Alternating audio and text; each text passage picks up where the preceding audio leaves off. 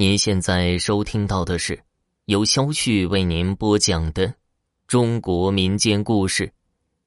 这故事的名字叫做《移动的坟墓》。小时候，大人们经常吓唬小孩晚上不要经过坟地，否则里面的鬼会把脚伸出来，撸上裤管，让你帮他挠痒痒。如果你不从，就会把腿伸到路中间，不让你过。以前脚皮肤溃疡的病很多，大多是因为长期体力劳动引起下肢静脉曲张引发，溃疡时好时坏，皮肤就变黑变厚。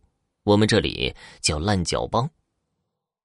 我没有见过鬼伸脚拦路的事情，但坟位移动的事儿倒是经历过。那个时候，我们还在读小学，夏天的晚上经常去田里捉黄鳝。在田野里走，最怕的还是蛇。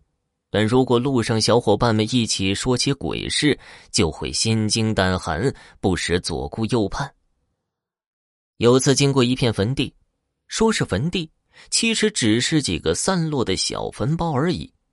走着走着，会突然有一只野兔或野猫从草丛中窜出来，嚯的一声从脚边闪过，吓得人一声惊叫。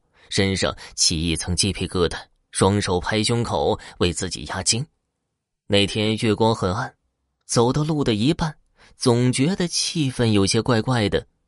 路好像比平时开阔了不少，坟包密密麻麻的突出在地面上，比平日里多了许多。而且坟包好像是新的，上面的黄泥还有点潮湿，也没有长草。忽然间觉得眼前一花。有几个坟包慢慢的在移动着，集中向路中间移来。虽然速度较慢，但还是很明显的感觉得到。还可以看到坟包上新鲜的黄泥土簌簌的向下滚落。我们三人站着不敢动，穿过这片坟地，前面就是我们的村落了。所以不想往后回，那就绕很大的一段路才能回到家。其中几个坟包移移停停，从两边向路中间靠拢。除了在动，没有出现其他的异常，也没有看到想象中的梁山伯与祝英台的化蝶共葬。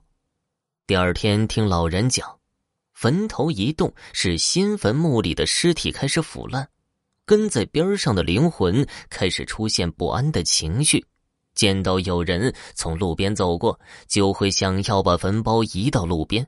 感觉一下活人熟悉的气息，但不会害人，只要大胆向前走过就可以了。